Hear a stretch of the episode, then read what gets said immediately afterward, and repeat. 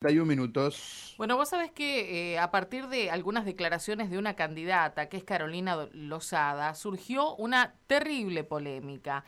Más allá de quién es la candidata, de qué partido, por qué, o precandidata, mejor dicho, para qué cargo y demás, cuando eh, se ingresa en esto de, la política y de las campañas y presentaciones de listas, por allí se caen en este tipo de frases que eh, bueno, más allá de que sean reales o, verdaderas o no, son disparadores.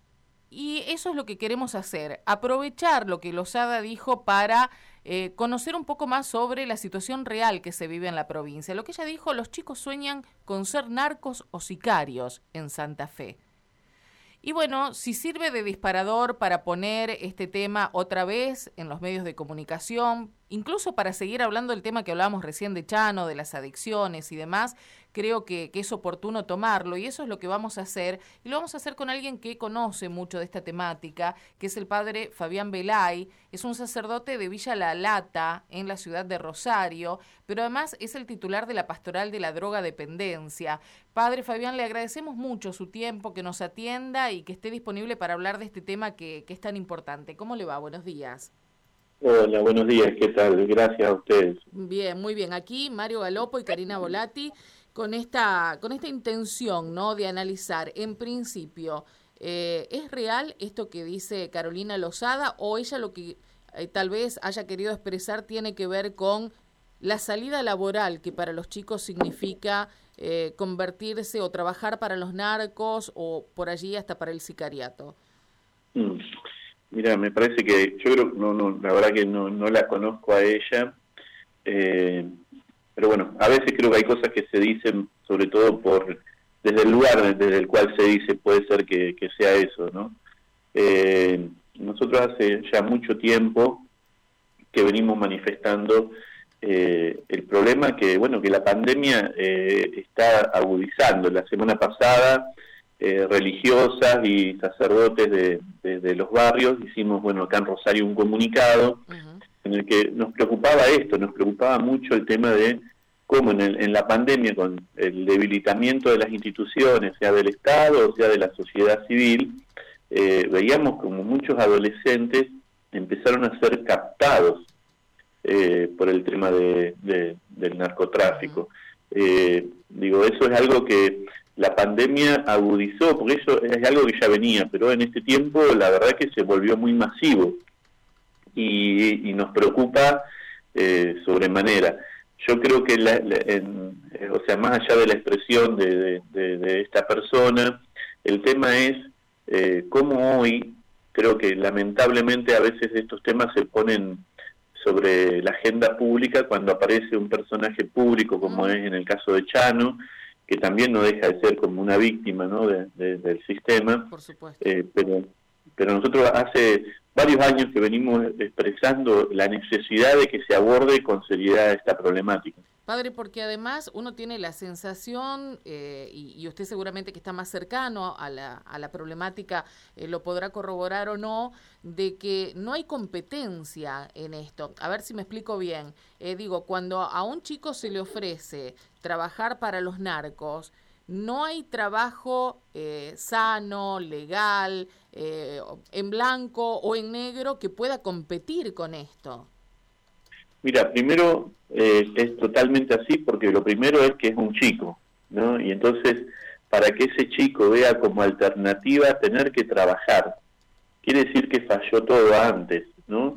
Este, falló la escuela, falló eh, la familia, falló la salud, falló, o sea, lamentablemente que hoy un chico vea, eh, tenga que ver la posibilidad de un trabajo, es porque realmente ve más atractivo el tema de lo económico por, por, todo lo que le ofrece, ¿no? por la necesidad misma que tiene, claro, claro. Oportunidades, posibilidades, un montón de cosas, pertenencia, que, que bueno, que, que evidentemente el sistema no se lo está dando. Entonces, nosotros en esto hemos dicho, es decir, cuando el Estado se corre un poco, aparecen otros actores y es lo que pasó en la pandemia y digo nosotros yo no estoy en contra de las medidas que se tomaron porque había que cuidar la salud no pero creo que es necesario sentarnos eh, entre todos para decir, bueno, a ver ahora, ¿cómo abordamos lo que, está, lo que dejó la pandemia?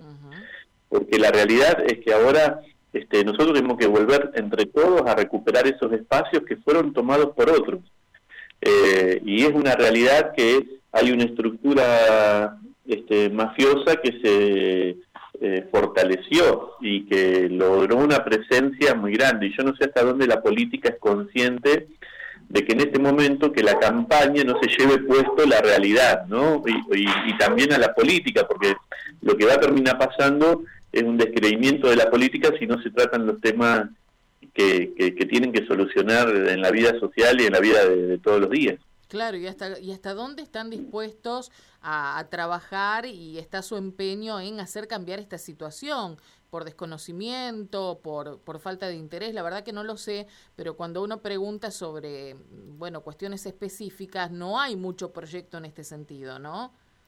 Mira, nosotros eh, hace años venimos planteando, ve, le digo, el caso, pongo el, de Chano porque es el que, el que la, en general se conoce eh, nosotros eh, hace años venimos pidiendo que en las ciudades, en las cinco ciudades más importantes de la provincia, como es Santa Fe, Rafaela, Reconquista, eh, Venado Tuerto, digo, en esos lugares se necesita una guardia de salud mental para adicciones, por ejemplo. Hoy, tengas o no tengas obra social, tienen una crisis subjetiva por el tema de un consumo y nadie los quiere recibir. Nosotros decimos, es necesario que haya una guardia de salud mental para adicciones para que no intervenga la policía, sino un sistema de salud que acompañe y contenga ese momento. Pedimos también, hay barrios eh, en los cuales, tanto en la ciudad de Santa Fe como en Rosario, que sabemos que son barrios que tienen alto índice de muerte y, y también alto índice de violencia. Bueno, en esos barrios, el Estado tiene que pensar en una escuela con jornada extendida. Y tiene que tener un tratamiento ese barrio distintivo, pero en el tiempo. Recién ustedes ahí escuchaba que hablaban sobre este, muchas veces la mirada cortoplacista en el tema del deporte y demás. Nosotros, es decir, acá hay que mirar a largo plazo también en política pública, es decir, en cuanto a la inclusión. Entonces hay barrios en los cuales transformar la realidad de ese barrio hay que pensarla en 10 o 20 años.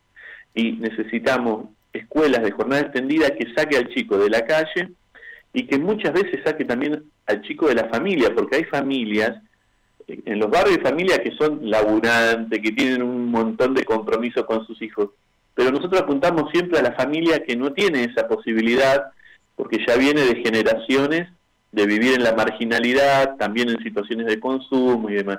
Entonces, ahí se necesitan escuelas con jornadas extendidas que posibiliten a este chico romper con ese círculo vicioso.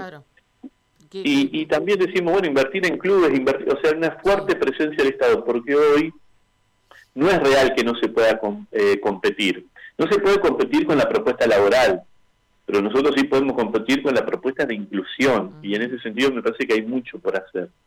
Correcto. ¿Qué edad tienen los chicos hoy que están en conflicto con, con la ley, que, que están eh, relacionados y tan cercanos a las sustancias? Digo, hoy cuando llegan eh, a, la ayuda de ustedes, que a través de la pastoral me imagino que deben tener un trabajo muy intenso, eh, ¿de qué edades estamos hablando, padre? Mira, nosotros en Rosario hay nueve centros de niñez que trabajan con la infancia, primera infancia, y tenemos ocho centros de adolescentes jóvenes. Eh, en total eh, son alrededor de 16 centros. Eh, nosotros lo que vemos en, todos los barrios que estamos, que son alrededor de 10 barrios, el gran problema que vemos, chicos, a partir de los 14 años, que ya empiezan a estar vinculados al tema de, de, la venta y que con el tema de, bueno, la gran presencia de armas que hay en la provincia, ¿no? Eso creo que es lamentablemente es un distintivo en la ciudad, en, la provincia de Santa Fe que no, no se da en otras, en otras provincias. Eh, y, en ese sentido creo que es muy fuerte porque, vuelvo a decir, eh, muchas veces todos estos chicos son manejados de la misma cárcel, ¿no? O sea, por, por adultos que están, que están detenidos.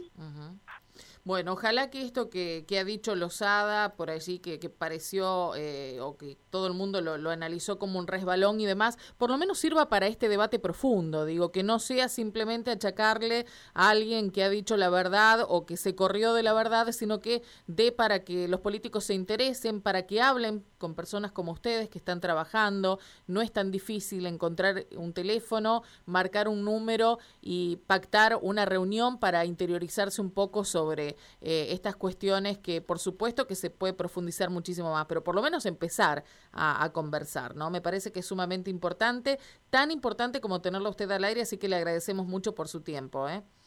No, y muchas gracias a ustedes por, bueno, visibilizar y poner, problematizar toda esta realidad que, que entre todos, entre todos tenemos que, que empezar a, caminar y abrazar y a generar espacios de, contención y, y, bueno, y sumar para salir adelante, porque la verdad que creo que nuestros niños, adolescentes y jóvenes se merecen algo distinto. Así que bueno, muchas gracias. Son nuestro futuro, es así. Gracias, padre. Que pase buen día. Gracias. El padre Fabián Belay, sacerdote, reiteramos, él trabaja en Villa La Lata, en la ciudad de Rosario, es titular de la Pastoral de la Droga Dependencia, tiene contacto permanente con, con estas temáticas y bueno, está bueno que por ahí nos demos un tiempito también para analizarlo.